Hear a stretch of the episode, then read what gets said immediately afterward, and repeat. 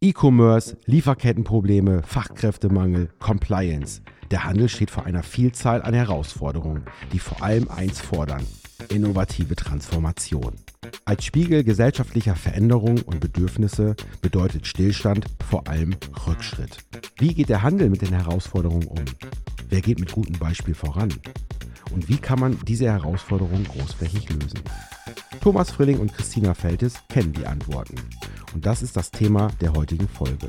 Hallo Thomas. Hallo Christina. Na, was hat dir der Blick in den Kühlschrank heute verraten? Ähm, ich habe nicht alleine in den Kühlschrank schauen müssen. Hattest du Besuch? Ja, ich hatte Besuch und zwar von einer sehr, sehr guten Freundin. Äh, und wir trinken dann immer so unser Kaffeekränzchen. Ne? Ist ganz typisch äh, schön, wenn die Tantis sich treffen. Ja. Dann wird auch Kaffee getrunken. Und beim Kaffee mag ich es total gerne, wenn man dann was Kleines, Süßes noch dazu serviert. Ne? Und Mhm. dann gibt es bei mir im Kühlschrank halt immer irgendwas was Leckeres, was man schön dazulegen kann. Und hier in diesem Fall waren das so schöne kleine Nussecken. Sehr, sehr lecker. Mhm. Und ähm, habe das dann voller Glück servieren wollen, in der Hoffnung, ihr strahlendes Gesicht zu sehen und zu wissen, boah, die freut sich jetzt, diesen Kaffee mit mir zu trinken. Und sie schaut mich ganz entsetzt an, hol den Cracker da weg. Und ich war ganz schockiert. Ich so, warum? Das ist Ja, lecker. genau. Warum? Was?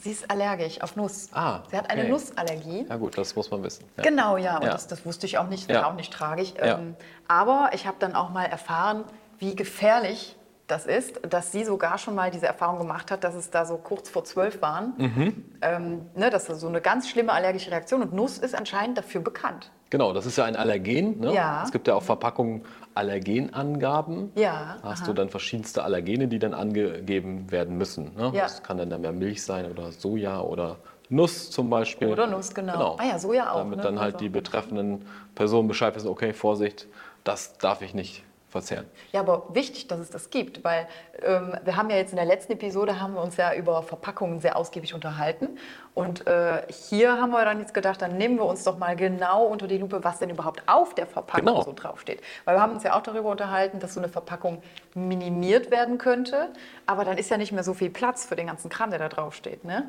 Und wichtige Sachen oder wichtige Dinge, die eben da draufstehen, eben wie jetzt an dem, anhand von diesem Beispiel ganz klar ist, wenn da drin steht, Achtung, hier ist Nuss enthalten oder hier sind folgende äh, Allergene drin zu finden, dann Ja. wissen Verbraucher beim Einkaufen zum Glück, okay, das vermeide ich, weil das ist gefährlich. Richtig. Mhm. Da vielleicht nochmal so einen ganz kurzen Throwback zur äh, Episode mit, dem, mit der Verpackung. Mhm. Da muss man ja auch noch mal drüber nachdenken. Ich muss ja diese ganzen Angaben auch noch auf eine Mehrwegverpackung wiederbringen.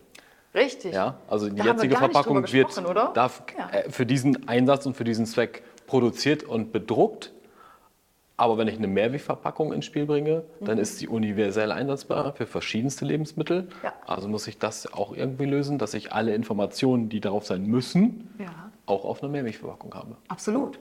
Absolut. Genau. Das war dieses Branding, ne? Wir haben Genau, kurz davon dem- gesprochen, genau, dass das. Branding sich dadurch ja auch wieder Ja. komplizierter gestaltet. Aber da haben wir jetzt nur von der Marke gesprochen, aber eben nicht von den Nährwertangaben. Und wie wichtig das eigentlich ist, haben wir ja jetzt schon anhand Richtig, von einem kleinen richtig. Beispiel gesehen. Und wir haben mal angefangen, uns da so ein bisschen durchzuschlängeln. Und ähm, ja, die, die Nährwertangaben, bei denen würde ich einfach mal ansetzen. Wozu brauchen wir die? Und äh, ja, wie gesagt, wenn wir doch die Verpackungen minimieren möchten, ähm, wie könnten wir denn oder worauf könnten wir denn verzichten an diesen ganzen Angaben? Was brauchen wir da eigentlich Genau. nicht?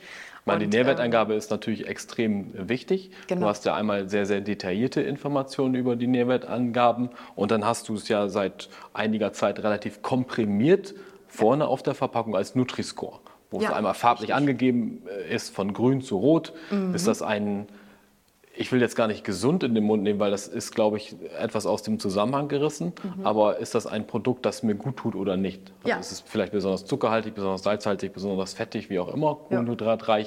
Ähm, dann ist es, glaube ich, eher in der roten Richtung. Und ähm, geht es in die andere Richtung, ist es eher, eher grün. Mhm. Aber man muss sich auf jeden Fall trotzdem damit auseinandersetzen, was ist überhaupt drin. Und das ist halt in den Nährwertangaben nochmal, meistens ja auf der Rückseite eines Produktes in irgendeiner Form, wo es nochmal detailliert angegeben ist. Ja, also ist so. welche Nährstoffe sind enthalten und ähm, dass äh, Verbraucher letztendlich entscheiden können, ähm, kann ich diese, dieses Produkt konsumieren? Mhm.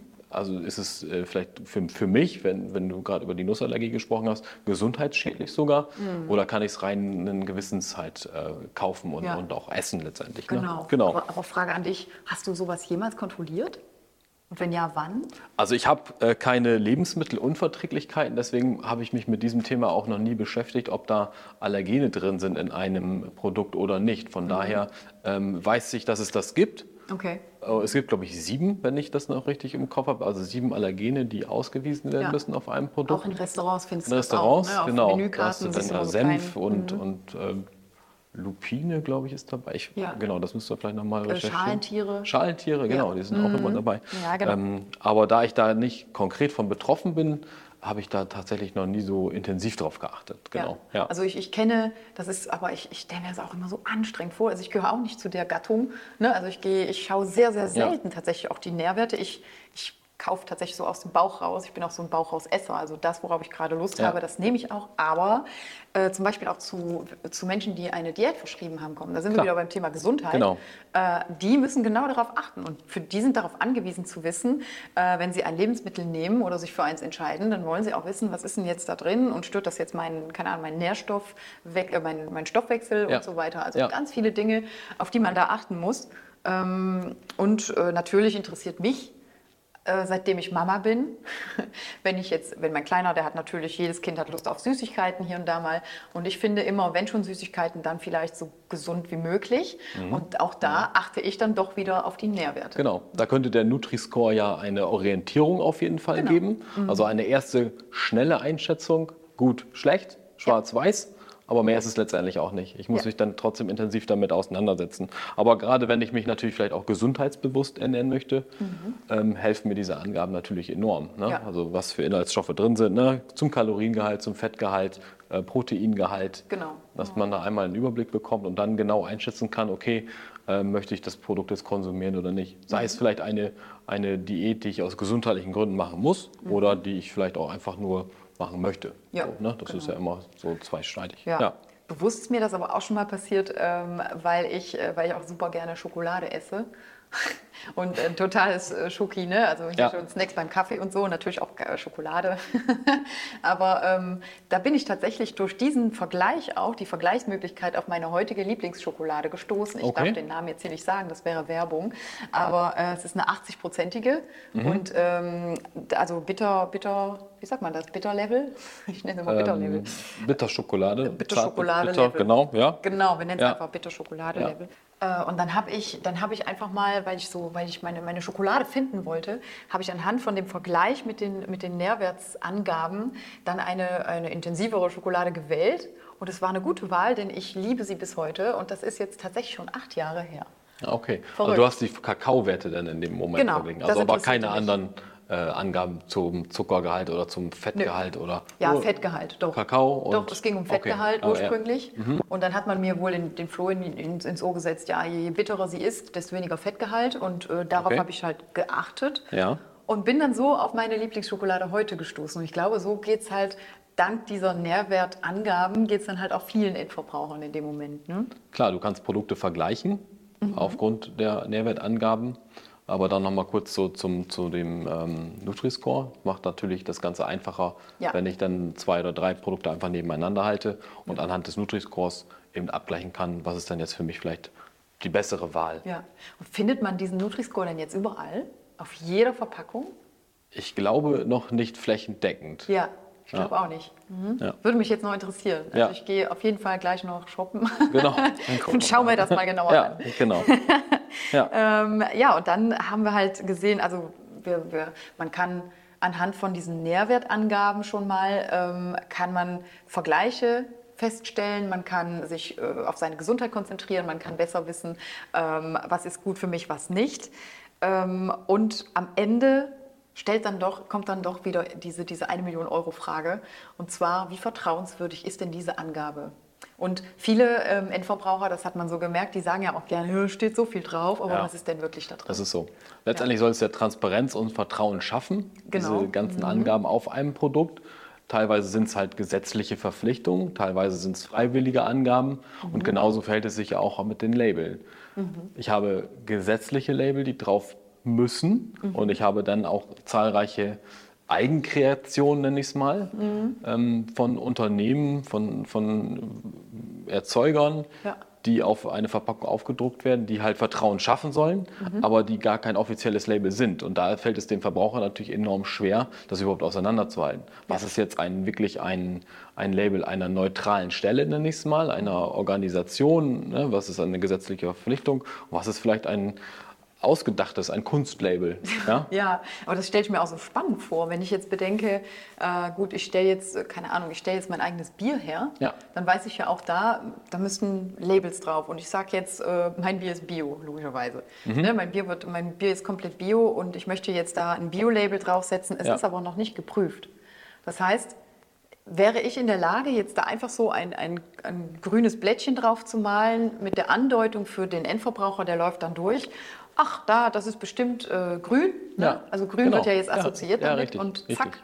das ist ja dann die Irreführung. Das ist dann Irreführung, ja. genau. Aha. Du kannst dir natürlich irgendein Label ausdenken und kreieren und mhm. dir das da drauf drucken, aber was da steht, muss natürlich dann trotzdem stimmen, weil sonst ist es ja eine mhm. Irreführung. Ich darf natürlich kein vorhandenes Label äh, benutzen, ohne dass ich da wirklich zertifiziert bin und, und registriert bin. Ja. Dass es halt überprüft wurde. Das darf ich natürlich nicht. Aber ich kann mir in jeglicher Form ein Label einfach ausdenken, ja. das da drauf drucken. Aber was natürlich da, so da stehen muss, natürlich stimmen. Das, das, da führt irgendwann kein Weg dran vorbei. Ja. Auch wenn es vielleicht ein Fantasielabel ist. Ne? Ja, absolut. Ja, Aber dann denke ich mir, um jetzt äh, die, die Ansicht vom, vom Einzelhandel nochmal zu schauen, ähm, der müsste ja, also bei der, bei der Sortimentsauswahl, setzt sich ja ein Einzelhandel auch direkt schon die Zielgruppe und sagt, ich möchte auf Klar. jeden Fall, ähm, dass die Menschen, die gesund sein möchten mhm. oder keine Ahnung, ich möchte auf jeden Fall, dass die auch den Nachhaltigkeitsgedanken geschenkt bekommen von uns. Also suche ich für mein Sortiment nur Produkte aus, die wirklich auch ordentlich gelabelt sind und so weiter.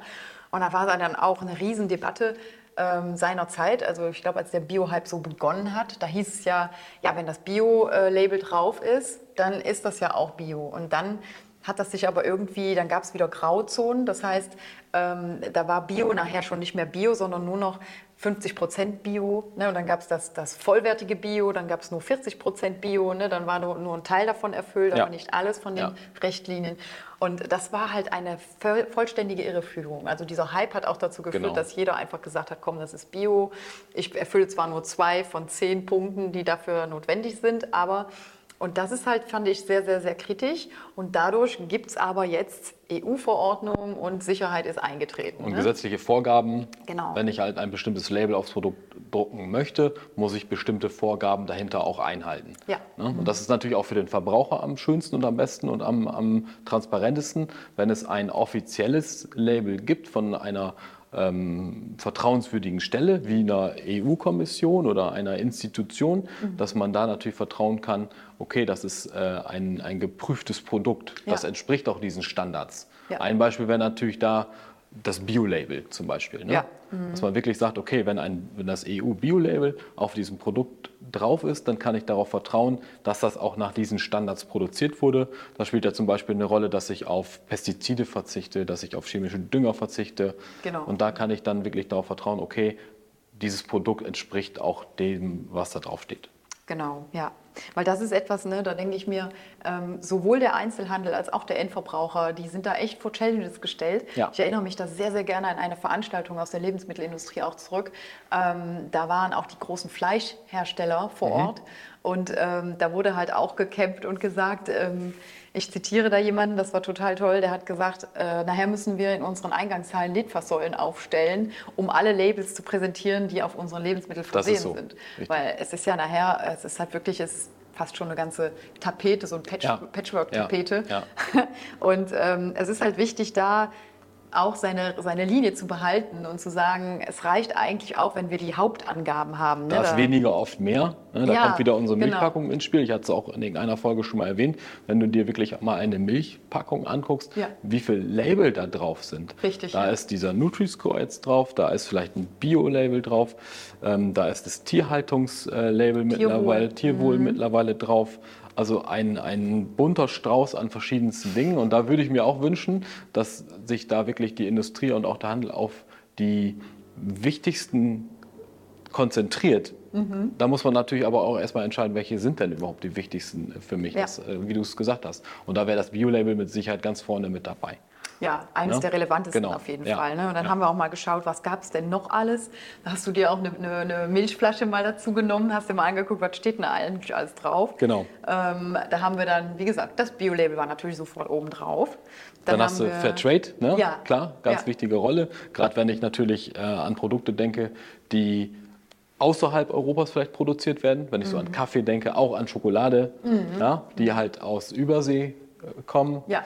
ähm, wo ich möchte, dass unter fairen Arbeitsbedingungen dieses Produkt produziert Genau. ist. Dass da die ähm, Arbeiter, die Pflücker in dem Fall vielleicht vernünftig behandelt werden, dass nach Sozialstandards da gearbeitet wird Mhm. Ja. und dass sie auch eine vernünftige, faire Entlohnung dafür Genau, bekommen. dass sie nicht für Hungerlöhne da wirklich Genau. unsere, unsere Genussmittel da Ja. ähm, ne, am Arbeiten sind. Und dass natürlich auch gewisse Umweltstandards und Umweltaspekte da mittlerweile eine Rolle spielen und auch eingehalten werden. Ja, Das sagt ich muss natürlich aber da auch jetzt, aus. ich muss da ehrlich zugeben, ich habe da auch selten darauf geachtet. Das einzige Produkt, wo ich wirklich auf den Fairtrade oder auf das Fairtrade-Label aufmerksam geworden bin in der ganzen, in meiner ganzen Laufzeit in der Lebensmittelindustrie, war tatsächlich zum Thema Kaffee. Ja, aber da spielt ja genau das eine Rolle. Mhm. Ja. Also ähm, wie wir gerade gesagt haben, die, die Herkunft, äh, welch, unter welchen Bedingungen wurden denn die Bohnen geerntet und so weiter. Also das, das sind alles so, die, der komplette, die Lieferkette hat mich ja da interessiert. Genau. Ne? Ähm, und wenn man da wirklich fair, nachhaltig und bio unterwegs sein möchte, Ja. dann finde ich, sind das Labels, die machen schon Sinn. Definitiv. Ja. Und beim Fairtrade ist es klar hauptsächlich der Kaffee. Das findest du aber auch nochmal bei der Schokolade, also Kakao letztendlich. Kakao, mhm. Und bei Bananen ist es auch oft der Fall, dass du halt Bananen Fairtrade kaufen Ja. kannst. Das ist oft die Kombination von Bio und Fairtrade, weil der Handel natürlich sagt, okay, äh, wenn ich eine Fairtrade-Banane handle, dann ist die Wahrscheinlichkeit sehr hoch, dass der Konsument, der sich für Fairtrade interessiert, auch bioaffin ist. Also Ja. kombiniere ich das gleich miteinander. Denke ich auch, Ne? genau. Dass ich nicht äh, die konventionelle Banane, die Bio-Banane und dann noch die Fairtrade-Banane habe, sondern dass ich mir dann eins spare und sage, okay, es ist die Bio-Fairtrade-Banane. Ja, ist so. Ja. Ich, ich denke da auch dran, da war, ich weiß nicht mehr, wann das war, aber es war auch so ein Riesenskandal, über, wo du gerade von der Banane sprichst. Ähm, da war ein Video, ist äh, im, im um, Umlauf gewesen. Okay. Äh, da ging es darum, dass ähm, die als Fairtrade gehandelt wurden und auch als Bio sogar. Ja. Und dann flog da so ein Riesenflugzeug über die Bananenplantagen mit der Pestizide. Stimmt, das habe ich auch gesehen. Sogar die Menschen, die da drunter standen, Genau. ohne Mundschutz, Richtig, ohne alles, richtig. also wirklich schutzlos vor diesem Gift, in Ja. Anführungszeichen. Also das war ja ein riesen, riesen Ding auch. Und ich glaube, da stand das auch noch lange nicht so unter Kontrolle oder so unter der Mhm. Prüfung, wie es heute ist, unter der EU-Verordnungsprüfung zum Beispiel, ähm, stand das gar nicht so und dementsprechend konnte halt so gehandelt werden und durch Labeling irregeführt und eben auch Verkaufszahlen gesteigert werden. Das ist natürlich wichtig, dass auch sowas ähm, überprüft wird. Dass ich ein Label bekomme, ich lasse mich da zertifizieren, aber dass natürlich diese ganzen Prozesse, die dahinter stehen, immer wieder auditiert werden, Ja. ob diese Standards auch eingehalten werden, weil nur so macht es natürlich Sinn. Genau. genau. Ein weiteres Label, was wir so aus dem Bereich Fisch bekommen, ist ein MSC-Label. Wichtig. Mhm. Genau. Finde ich Also nochmal äh, das in Worte gefasst, Marine Stewardship Council heißt also ein, ja, eine nachhaltige Fischerei. Also man Ja. möchte Überfischung vermeiden, dass halt äh, Fische speziell für den Verzehr gezüchtet werden letztendlich auch. Genau. Ne? Dass halt keine ähm, Bestände äh, ja, überfischt werden, Mhm. sondern dass halt, ja, ich nenne es mal, nachproduziert wird auch dementsprechend. Genau. Ne? Ja. Genau. Ja. Und dann hatten wir noch, äh, wo wir jetzt bei Fairtrade waren, geht es eigentlich auch schon. Ich finde, die, die bündeln so alle zusammen. Da haben wir auch das Rainforest Alliance Certified. Genau. Ne, das das gibt es ja auch noch. Und ähm, hier ist eigentlich, geht es auch wieder um die Nachhaltigkeitsstandards. Und auch da wieder der Weg sehr, sehr schwierig. Wir haben ja schon in einigen Episoden so die einzelnen Punkte dazu immer mehr aufgegriffen. Ne? Also sprich dann hier, äh, die Logistik spielt eine riesengroße Rolle. Genau. Ähm, die Arbeitsverhältnisse vor Ort, aus dem Land, wo es herkommt Ja. und so weiter. Also auch Ja. da wird äh, Wert darauf gelegt, aber der Rainforest Alliance Certified ist halt noch mehr, legt noch mehr Wert auf den Nachhaltigkeitsgedanken an sich. Also Genau. ne, die, was in Verbindung zu den Nachhaltigkeitszielen steht, was wir erreichen wollen in so und so vielen Jahren, am besten gestern natürlich. Ne, aber Dass auch ökologische. Standards eingehalten werden, Richtig. dass halt ähm, kein Regenwald vernichtet wird zum Beispiel. Ganz genau. Keine Brandrodung, um Ackerflächen zu schaffen, Ja. dass halt nachhaltige Landwirtschaft dort betrieben wird, um halt die Erzeugnisse zu produzieren. Hauptsächlich auch wieder genau das gleiche, wie wir es gerade beim Fairtrade hatten. Kaffee, Kakao und Bananen. Genau. Ich, ich habe das Gefühl, wir müssen uns die sicher doch auch mal vornehmen, diese Industrien. Ja. Ne? Also die sind jetzt Ja, schon ein paar Mal ja, so aufgeploppt ja, in unseren ganzen Themen. genau. Müssen wir mal schauen, was sich da ergibt.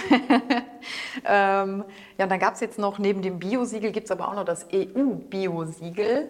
Das ist aber eigentlich ähm, ergänzend zum Genau, Bio-Siegel und geht über richtig. Europa. Genau. Genau, Also das ist, wenn man, äh, ich glaube, das ist, wenn wir jetzt unsere Bio-Siegel hier gewohnt sind. Es gibt ja, mehrere auch. Ne? Äh, wenn man jetzt aber dann im Urlaub unterwegs ist, dann ähm, kann man darauf achten, dass man das EU-Bio-Siegel sieht und dann hat man die EU-Bestimmungen auch garantiert für dieses Produkt. Genau. Also ja, ein ganz neues, okay, so ganz neu ist es auch schon nicht mehr, aber eins, was im Moment auch krass im Fokus steht, das ist dieses V-Label, vegan und vegan, vegetarisch. vegetarisch. Genau. Wer sich Genau. also vegan oder vegetarisch ernähren möchte, sieht auf einen Blick, okay, in diesem Produkt ähm, sind halt keine tierischen Inhaltsstoffe. Genau. Ja. Das war im Chor.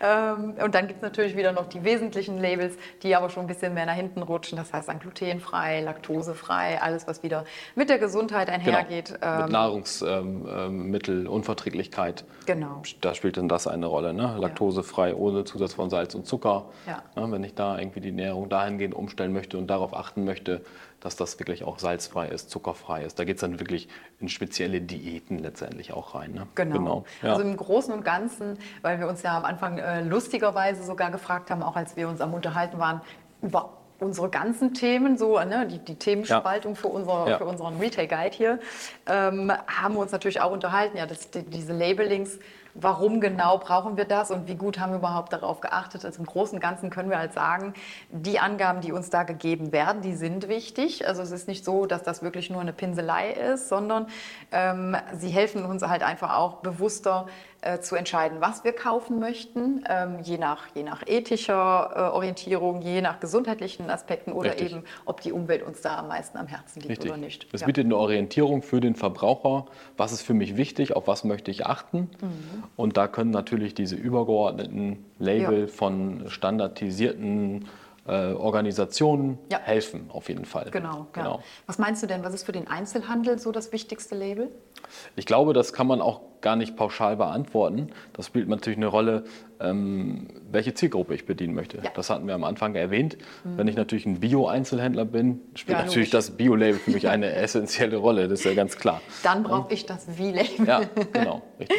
Ja. Aber ich denke, dass diese Label mehr und mehr auch an Wichtigkeit zunehmen werden in der Zukunft, weil der Verbraucher halt eine Orientierung möchte. Es ist so undurchsichtig und unüberschaubar, welches Produkt ist gut für mich, Mhm. was ist schlecht für mich, ähm, wo ist was drin, dass ich halt auf den ersten Blick sehen möchte, das ist ein vernünftiges Produkt oder das entspricht meinen Bedürfnissen, sagen wir es mal so Ja, genau. und das nicht. Und das möchte ich auf einem, einen Blick sehen, auf der Verpackung, ohne mir noch die ganzen Inhaltsstoffe durchlesen zu müssen. Ja, Wenn es- ich natürlich eine Unverträglichkeit habe, werde ich nicht umhin kommen, weil das ja dann auch schon gesundheitsgefährdend ist, wenn ich nicht darauf achte. Mhm. Aber wenn ich bestimmte Anforderungen habe, wie Fairtrade, ich möchte, dass halt nach bestimmten Standards produziert wird, dann möchte ich es auf einen Blick sehen. Ja. Wenn ich ein Bioprodukt kaufen möchte, möchte ich es auch auf einen Blick sehen. Also ich möchte mich nicht noch erst intensiv damit auseinandersetzen, Nö, sodass das, ich glaube möchte ich, das an, Vertrauen haben und sagen, so, Genau. da, mm, Das genau. wird mit Sicherheit an Gewicht zunehmen, das ganze Thema. Wo man natürlich darauf achten muss, dass nicht viele gleichwertige Label nebeneinander existieren. Ne? Mm, das ist so. Dass man nicht noch eins dazu dichtet, sage ich jetzt mal einfach flapsig. Ähm, ne, dass man einfach einen Standard hat, meinetwegen beim Bio-Label und einen für Fisch, nachhaltige Fischerzeugung und einen für dies und einen für das und das reicht dann auch. Und dann weiß der Verbraucher, okay, wenn ich ein Fairtrade-Produkt kaufen möchte, dann ist das mein Label, auf das ich achten muss. Und dann möchte ich nicht da noch äh, unterscheiden, dass es da jetzt noch drei verschiedene gibt. Genau. Und wir hatten ja, also ich hatte jetzt in der, in der letzten Episode, hatte ich es schon mal erwähnt, ich war da an einer ganz, ganz coolen äh, Veranstaltung, auch von der Lebensmittelindustrie unterwegs. Äh, da ging es eben auch um Verpackungen und auch das Thema Labelings wurde dort angesprochen. Ähm, und da ging es auch noch äh, darum, dass man sich zuerst natürlich fragte, ähm, rein wirtschaftlich gesehen hat der, der Bio-Hype nachgelassen, spätestens nach dem inflationären Kaufverhalten von unseren Endverbrauchern auch.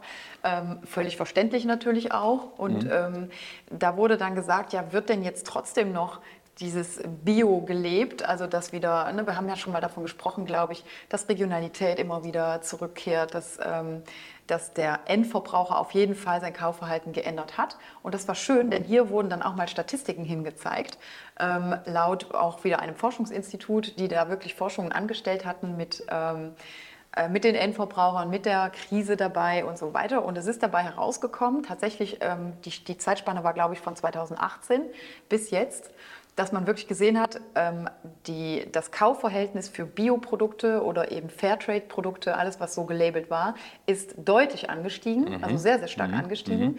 Ähm, ist aber auch auf diesem Punkt geblieben. Und jetzt im Moment befinden wir uns alle, also da können wir auch mitreden, ob jetzt, egal ob Hersteller, Produzent ja. oder Endverbraucher, ja, wir sind alle immer noch im Krisenmodus. Äh, und dementsprechend hat sich das jetzt nicht mehr weiterentwickelt, aber es ist stagniert. Was aber trotz allem, wenn man es dann so die letzten zwei Jahre nur beobachten würde, sagen könnte, okay, der Bio-Hype hat leider wieder nachgelassen, ähm, Biomarkt ist auch schlecht und so weiter, ist zu teuer jetzt, geht nicht mehr. Würde ich so nicht mehr bestätigen, Richtig. weil ich würde tatsächlich eher sagen, doch, wenn man ein bisschen weiter zurückschaut, sieht man, dass der Trend da ist und dass die Menschen auf jeden Fall bewusster ihre Lebensmittel einkaufen möchten. Und dadurch, finde ich, ist das Labeling auch super wichtig. Also da kommen wir auch gar nicht mit drüber. Es wird wahrscheinlich nicht mehr diese enormen Zuwachsraten geben, die es in der Vergangenheit gegeben hat, genau. wo Bio sich ähm, massiv entwickelt hat. Es ist auf einem guten Niveau und es wird sich auch wieder in die richtige Richtung, also ich, damit meine ich nach oben entwickeln. Ja. Ähm, mhm. Aber klar, im Moment aufgrund der ganzen Inflationsthematik ist ja. das, ja, stagniert es ein, ein, ein klein ja. wenig mhm. oder ist teilweise natürlich zurückgegangen oder hat sich auch verschoben in Teilen, ist mhm. das auch so, dass man vom, vom Bio-Fachhandel Richtung ähm, konventionellem Handel gegangen ist, Discount oder Supermarkt, also Vollsortiment, und, da die, und da die Bioprodukte ähm, unter Handelsmarkenlabel ja. gekauft hat. Ja, genau. sehr gut möglich. Also ich hätte jetzt noch, ich hätte jetzt noch die Frage in den Raum geworfen, ähm, auch von, von der Preisgestaltung her, denn da hatte sich auch eine Diskussion ergeben auf, auf besagter Veranstaltung. Ähm, da hieß es dann mit, mit Blick auf den Endverbraucher, dass man gesagt hat, am Ende ist da all das, worüber wir hier sprechen, da ging es um nachhaltige Verpackungen, mhm. ähm, da ging es um, äh, ja, wie gesagt, um, um die Labels und um alles, wonach, sich man, wonach man sich für das Thema der Nachhaltigkeit, also sprich dann eben äh, eine, eine bessere Umwelt zu kreieren, gemeinsam in der Lebensmittelindustrie, äh, dass da am Ende doch nur das Preisschild zählt, was im Einzelhandel angedeutet wird. Das ist ja oft so. Ne? Der ja. Verbraucher fordert etwas hohe Qualität, dass es den äh, Arbeitern gut geht, ja. dass es äh, ökologisch wertvoll produziert wird, mhm. dass der ganze, die ganze Supply Chain vernünftig abläuft, dass alle Beteiligten, die an der Erzeugung dieses Lebensmittels beteiligt sind, ähm, dass mit denen vernünftig umgegangen wird. Ja. Aber am Ende entscheide ich mich trotzdem für das billigste Produkt. Ja. Ja, das ist, das ist genau. das wurde schwierig nachzuvollziehen. Ja, ja, Das, ist auch, das ist auch tatsächlich so. Ja. Ähm, ich glaube aber schon, dass diese Label Orientierung bieten. Und wir genau. haben in dem Zusammenhang noch ein Label vielleicht noch gar nicht erwähnt. Das ist die Haltungsform bei tierischen ja. Produkten. Was jetzt in der Fleischwirtschaft sehr, sehr Genau, Fleischwirtschaft. Es wurde dann äh, nach der Fleischwirtschaft auf, die, auf den Bereich Molkerei auch erweitert, also mhm. ausgedehnt, dass halt es in verschiedene Haltungsstufen ähm, mhm. einklassiert ähm, wurde. Ja. Von 1 bis 4, wobei 1 die, ich sag mal, in Anführungsstrichen schlechteste Haltungsform wäre.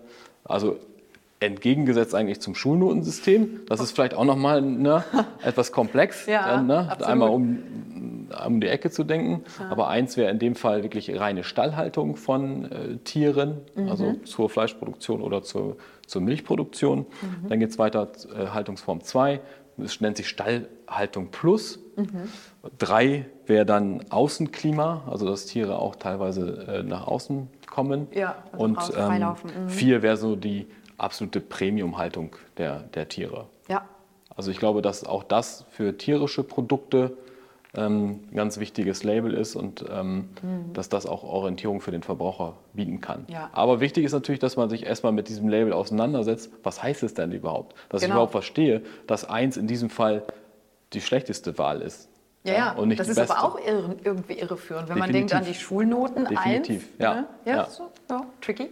Ja, sehr, sehr tricky. aber ich dachte dann gerade auch noch, ähm, selbst hier könnte man ja, wenn jetzt sagen wir mal der, der Tierhalter oder derjenige, ähm, der eben das Fleisch auch herstellt aus seinem Tier, der selber auch Stallungen hat und so weiter und dann wirklich auch zum eigenen Metzger ist und so, der könnte ja sagen, ja, mein Tier läuft auch frei und das Tier war einfach nur einmal in seinem Leben draußen. Und dieser Tag wurde dann verzeichnet und dann, ne, da wären wir dann wieder bei Klar, der Vertrauenswürdigkeit von den Labels auch. Gut, da hast du natürlich einen bestimmten Anteil, den du auch erfüllen musst. Es reicht natürlich Ja. nicht, dass du sagst, okay, das Tier war jetzt einmal in seinem Leben draußen. Das war ist dann ein, draußen. ein, Anteil, den du da erfüllen musst, ne, dass es halt regelmäßig dann an so Ja. und so vielen Tagen im Jahr auch außen äh, war. Genau. Und das sind natürlich Dinge, die vorher festgelegt werden müssen, Mhm. die auch immer wieder kontrolliert werden müssen, aber auch kommuniziert werden müssen an den Verbraucher. Was heißt denn das jetzt überhaupt? Was ist denn überhaupt äh, Haltungsform 4? Ja. Ja? Muss da Aufklärungsarbeit geleistet werden. Ja, weil, weil wir sitzen, wir sind ja ständig damit in Kontakt. Ne? Dadurch, dass wir beruflich Ja. eben die Lebensmittelindustrie kennen, ähm, sind wir damit in Kontakt. Aber ich frage mich ähm, oft auch, wenn ich mit, mit Bekannten spreche oder Familie, äh, da geht es dann oft darum, erstens, was machst du eigentlich? Was passiert eigentlich im Hintergrund? Und äh, gleichermaßen glaube ich nicht, dass die Endverbraucher so weit informiert sind, wenn sie nicht selber auch nachgeschlagen haben, also wie gut denn ein Tier wirklich gehalten wurde oder nicht. Es sei denn, es wird natürlich, wie wir ja gesagt haben, der Trend geht ja dahin Ja. oder ist auf dem Weg, dass man viel bewusster äh, Entscheidungen trifft, was man sich kauft zum Essen und was eben nicht, auch zum Trinken. Ähm, aber auch hier, ne, es, finde ich, ist, ist die Transparenz gefragt. Also da dürfte man nicht außen vor lassen und sagen, ähm, das ist jetzt so, die Hersteller oder die, die Lebensmittelproduzenten, die werden jetzt verpflichtet, das zu labeln, aber es nützt nichts, wenn dann niemand weiß, okay, was, was war denn da der Inhalt oder was mussten die denn leisten, damit sie dieses Label jetzt tragen dürfen. Aber es setzt natürlich voraus, dass ich mich als Verbraucher auch intensiv damit beschäftige. Ganz genau. Und ich glaube, da ist die Bereitschaft gar nicht so stark, Mhm. dass ich mich wirklich in ein Thema einlese. Dass ich sehe, äh, Farbe grün gut, Farbe Genau. rot schlecht, reicht mir. Ja, genau. An der so. Stelle endet das dann, ohne wirklich mich mit dem Hintergrund zu beschäftigen. Ja. Ist es überhaupt erstmal ein offizielles Label oder ist es nur so ein, so ein Fantasielabel? Ja, genau. Welche, Nat- Naturprodukt. Offi ja, genau. Sieht man oft. Ja, so Schälchen, ja. grün, Richtig. Naturprodukt. Ja. Naturprodukt, ja. Ja. Da fragt man sich, was ist Schön. denn kein Naturprodukt? Aber ich gut, sagen, ich esse anderes kein Thema. Plastik. Ja, genau, Normalerweise. genau. ähm, äh, zweites Thema, welche Zertifizierungsstelle oder welche Organisation steht denn dahinter? Wer kümmert sich denn darum, um überhaupt die Standards festzulegen Ganz und es genau. auch nachzuhalten und zu kontrollieren? Ähm, also ich muss mich schon damit auseinandersetzen, da führt, führt kein Weg dran vorbei. Und je einfacher das gehalten ist, umso einfacher ist es natürlich auch für den Verbraucher. Die Idealverstellung wäre natürlich, wenn ich so eine Art Zusammenfassung hätte. Wenn ich sage, okay, hier habe ich Ja. meinen Liter Milch, jetzt scanne ich den in irgendeiner Form an mit dem Handy, QR-Code, bumm, und Genau. dann wird mir das alles angezeigt. Also ne, da hat, hat man vielleicht verschiedene wär Säulen. Blöcke, die mir wichtig sind als Verbraucher, die müsste man mal definieren. welche sind das Nährwerte zum? Beispiel. So, und dann habe ich da überall so ein Ranking letztendlich. Das so auf klasse. einen Blick. Ja. Genau, eine Zusammenfassung des Ganzen. Ja, genau. Und das ist ein aktueller Trend, der ist uns begegnet. Ne? Genau. Äh, Den wollten wir auch ganz, auf jeden Fall noch ganz kurz anschneiden. Ähm, nämlich durch das ganze Label mehr. Und wir haben ja auch in unserer letzten Episode davon gesprochen, dass eben die Verpackungen sich ja auch verkleinern sollten und so. Und da haben wir uns gefragt, wie schaffen wir es denn, dass der Informationsfluss immer noch gegeben ist? Äh, dass der Kunde ihn auch bei seiner Kaufentscheidung abrufen kann. Denn wenn er das nicht kann, nützt es ja auch nichts mehr. Äh, wie wir ja gerade auch feststellen, ob sich ja jemand im Vorfeld wirklich intensiv jetzt beschäftigt, so ich gehe gleich, ich brauche Milch, dann äh, werde ich nicht äh, vorher das Internet erst mal eine halbe Stunde welche- damit beschäftigen, genau. Ja. so, welche Milch ist jetzt am nachhaltigsten so? Und ähm, da gibt es jetzt diesen, diesen Trend, der auch dazu führen möchte, wo wir auch schon beim Thema KI waren und so weiter. Auch hier kommen digitale Lösungen. Ähm, Ja. Der Trend nennt sich die Blockchain-Technologie, die in Zukunft angewandt werden möchte. Ja. Genau. Ähm, Lässt sich natürlich nicht nur in dem Bereich anwenden, sondern in, in unendlich vielen Genau. Bereichen. Mhm, Blockchain genau. ist eine Art ja, Buchführungssystem letztendlich, ne? Ja. wo halt ähm, Datenblöcke miteinander verknüpft werden. Also die verschiedenen Transaktionen äh, in der Supply Chain, also Mhm. von der Erzeugung bis quasi am Point of Sale, werden miteinander in, äh, ja, verknüpft letztendlich. Das eine baut aufs andere auf Ja. und das eine kann nur weitergehen, wenn das andere auch erfüllt wurde. Ah, das ja, ist okay. dann halt Blockchain. Ne? Ja, das ist wieder, immer wieder eine Kontrolle zurück. Mhm. Ne, wurde die, der erste Prozess nach den Standards erfüllt, dann folgt der zweite und so ist es immer wieder eine Rückversicherung, immer wieder ein, ein Zurückgreifen auf den vorherigen Prozess Genau. Und das, das ist halt einfach eine sehr, sehr starke Transparenz, die da Genau. wieder geboten wird. Ja. Und ich habe auch gelesen, dass man diese ähm, Daten, die dort drin gebündelt werden, dass die nicht abzuändern sind und sehr schwer auch nur zu löschen oder zu entfernen. Also das heißt wirklich, ähm, wenn wir uns jetzt all die Themen, mit, von denen wir jetzt auch schon gesprochen haben, was die Nährwerte angeht, das Labeling, die Vertrauenswürdigkeit, sogar die Prüfstelle, wenn das alles angegeben werden könnte innerhalb von einem kleinen Scan über ein Produkt, sag Genau. ich mal, großartig. Das Ja. wäre klasse. Ja. Ne? Also das, und äh, ja, so wie ich es jetzt auch ähm, gesehen und gelesen habe, wird das auf uns zukommen. Genau. Das Ganze nennt sich ja Lieferkettenmanagement. Ja. Es wird ja dann auch äh, ein Gesetz geben, das Lieferketten-Sorgfaltspflichtengesetz, das nochmal durch eine bestimmte äh, Directive auf EU-Ebene verstärkt wird. Ja. Und Blockchain könnte und kann dabei helfen, natürlich dieses Lieferkettenmanagement ähm, zu organisieren, Mhm. letztendlich. Ja. Aber das haben wir jetzt in der Vorbereitung festgestellt, ist ein so spannendes Feld, Ja. so ein interessantes Thema, aber auch so ein, ein großes Thema und so ein zukunftsträchtiges Thema, Mhm. dass wir uns da gerne nochmal in einer separaten Folge drum kümmern werden. Ja, ich denke auch, weil das ist ein sehr, sehr riesengroßes Thema. Es, es greift wieder viele kleine Stellschräubchen Genau, auf richtig. und äh, das würden wir gerne mal auseinandernehmen. Das machen wir auch auf jeden Fall, würde ich sagen. Ne? Richtig, Ja. auf jeden Fall. Ja, da freuen wir uns, das in einer der nächsten Folgen euch näher bringen zu können. Ja, und nicht vergessen, wenn ihr die Folge nicht verpassen wollt, äh, dann aktiviert auf jeden Fall das Glöckchen, abonniert uns äh, und schreibt uns bitte gerne auch Kommentare, wenn ihr Inputs habt, Fragen habt oder sonstiges. Wir werden uns auf jeden Fall bemühen, darauf einzugehen, sie aufzugreifen und ja, da sind noch keine Grenzen gesetzt, glaube Auf ich. gar wo keinen Fall. Genau. Schön, dass ihr dabei wart. Vielen Dank, bis dann, ciao. Ciao. Du hast aus dieser Folge spannende Insights und neue Impulse mitgenommen? Gerne laden wir dich zum Mitdenken und Mitdiskutieren ein. Schau gerne auf den begleiteten Social Media Profilen der WBG Pooling vorbei. Ob LinkedIn, YouTube, Instagram oder TikTok. Wir freuen uns auf deine Perspektive zum Thema.